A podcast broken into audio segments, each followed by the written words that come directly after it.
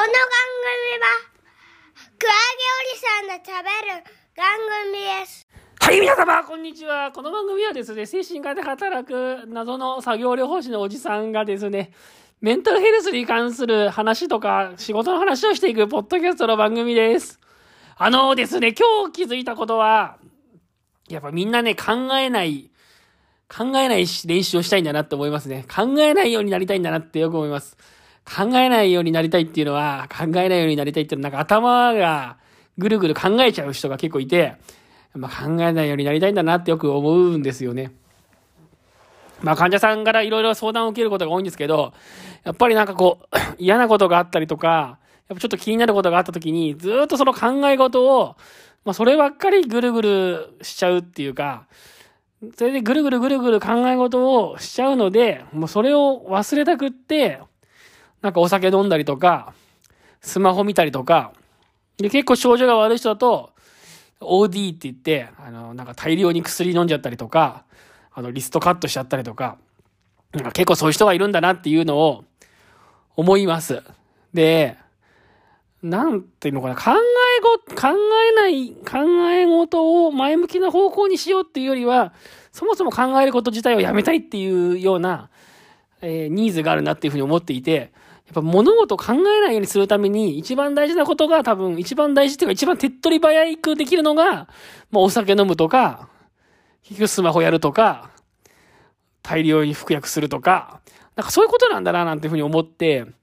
まあ人間こう自分の頭の中がぐるぐるぐるぐる思考が働くのを止めるっていうことが、まあ、いかにこう難しいかというか、思うわけですよ、そういうことを。まあ、この間の人とかはですね、まあ、対人関係でちょっとしたトラブルがあって、トラブルがあったらずっとそのことについてずっと考えちゃうわけですよね。特に暇な時間ほど考えちゃうわけ仕事がない時とか、休みの日とか、家に帰、仕事が終わって家に帰った時とか、ああ、自分が悪かったのかなとか。で、その方とかも、こう、例えば認知行動療法とかを学んでいて、まあ、ネガ、否定的な考えとか、ネガティブな考え方が浮かんできた時に、どういうふうにその考え方を切り替えるかとか、どういうふうに前向きな方向に持っていくかってことは学んでいるはずなんだけど、まあそういう時に限ってもそれをうまく使おうなんてことができなかったり、考え方を変えるっていうのがなかなかできないものなんですよね。で、手っ取り早く自分の気持ちを切り替えていこうみたいな感じで、リストカットしようみたいな人とかね、いるんですよね。なんかこう、そういう時にね、だから認知行動療法とか、心の、なんていうのかな、考え方を少しこう前向きにするものとか、そういうものってなんかこう、リストカットとか、OD とか、お酒いっぱい飲むとか、そういうことに対してですね、やっぱりその、手っ取り早さがないよね。認知行動療法で自分の考え方を切り替えるとかっていうのはね。そっちの方が健康的で、当然いいんだけど、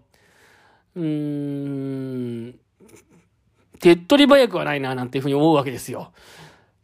で、そういう人が本当に今困ってるんですっていう悩みを聞くときに、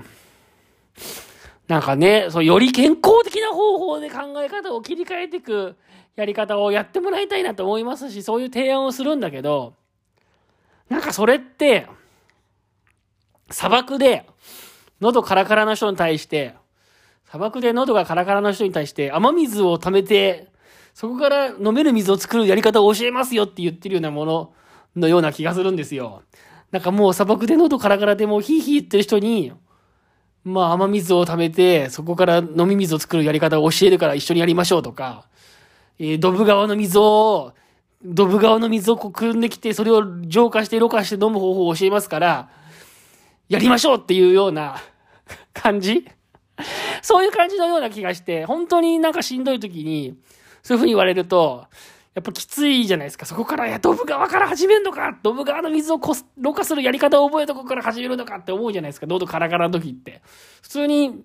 それだったら、み真水をもらって、まず飲みたいと思うじゃないですか。なんかそういう感覚に近い気がして、だから、だからついつい、こう、手っ取り早く自分の気持ちが、こう、すっきりする方法というか考えなくて済む方法っていうところを、すごい手っ取り早い方法を取りたくなっちゃって、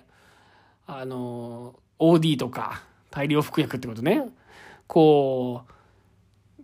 お酒いっぱい飲むとか、リストカットするとか、やっぱするのかななんていうふうに思ってですね、なかなかね、そういうなる前に、だからそこ、そこまで行く前に、もっと早め早めで多分手を打てるように自分で気づいて対処するってことを多分やっていくといいんでしょうね。だけど、気づいた時に結構泥沼にはまっていて、なんか、なんつうのかなもうちょっと自ら自分で自分の気持ちを切り替えたり考え方を変えていくっていう方法を試してみようっていう、こう、エネルギーがないままですね、あのー、エネルギーがないところに来ちゃうんですよ。なのでやっぱ人間って心のエネルギーみたいなものがあって、多分、もう、心のエネルギーが100%まであってですよ。100%まであって、そう100%まであって、それがどんどんどんどん減っていって、もう最後残り5%とか、残り4%ってなった時には、多分、そこからなんかこう、大逆、その、ここ、なんか大逆転の技とか出せないんですよ、もう、多分。心のエネルギーが50%ぐらいのところまで削ったところだったら、そこで認知行動療法やったりとか、なんか自分のストレスコーピングをや、方法やって、こう、心の気持ちを盛り上げたりとか、あの、そういうのができるんだけど、自分の心のエネルギーがもうあと5%とか残り2%とかになった時に、そこでなんか一気に逆転技とか多分出せないんだと思うんですよね。昔、画廊伝説っていう、画廊伝説っていう格闘ゲームがあって、確か画廊伝説、画廊伝説スペシャルだったかな？画廊伝説は、ヒットポイントがどんどんどんどん減ってって、で、KO 近くになってくると、エネルギーのゲージがピカピカ光るんですよ。で、ピカピカ光った時にだけ、超必殺技っていうのが確か出せるんだったと思うんだよね。で、だから、え、自分がピンチになればなるほど、超必殺技っていうのが使える状態になって、そこで大逆転できるっていう、確かそういう格闘ゲームがあったと思うんですけど、そういうことはね、世の中はないんですよ。とか、ただそう、ピンチになればなるほど、画廊伝説はその超必殺技を打てる、打てるので、あの、レイジングストームとか打てるんですよ。レイジングストームだったかな？ちょっと、忘れちゃったけど、ギース・ハワードっていう、ギース・ハワードっていう人が多分使う超必殺技は、レイジングストームだったような気がするんですけど、そういうのとかが、あの、格闘ゲームだとね、できるんですけど、レイ、レイジングストームじゃなかったっけ？違ったっけな？な、レイジングストームじゃないね。なんだったかな？いや、そこ、そういうのがあった気がするんだけどな。そう、ギース・ハワードっていう人が使う技があるんだけど、とにかくそういう画廊伝説は、とにかく、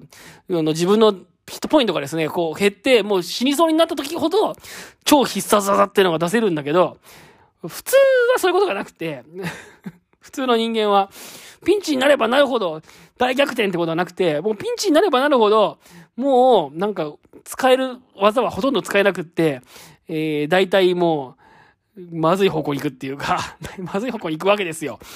だから、自分のヒットポイントのゲージが、まあ、100%あったら、50%ぐらいになったぐらいまでは多分、認知行動療法を使うとか、なんかアロマをやってリラックスするとか、コーヒー飲んでリラックスするとか、そういう割と健康的な方法で、こう自分の気持ちを持ち直すことができるんだけど、残りの5%とか4%とか本当にもう死にそうっていうか、本当に自分の心のエネルギーがない時は、多分そこから自分の気持ちを盛り上げていくのって、なんていうのかな、一気に盛り上げることって多分できないし、その健康的な認知行動療法とかね、そういう方法で、自分の気持ちを切り替えていくってことは、難しいのかなっていうのをですね、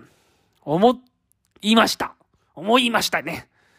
だからやっぱりこう、ちょっとの傷の段階で、早め早めに、なんか相談したり、早め早めにリラックスする方法を取ったり、早め早めにやっぱ対処するっていうのがすごく大事で、先ほど言ったように砂漠で喉カラカラみたいな状態になったら、もうもはや、泥水を溜めてきてそこから水をこす、綺麗な飲める水を作るっていう、そんな大変なことはできなくなっちゃうのかなっていうふうに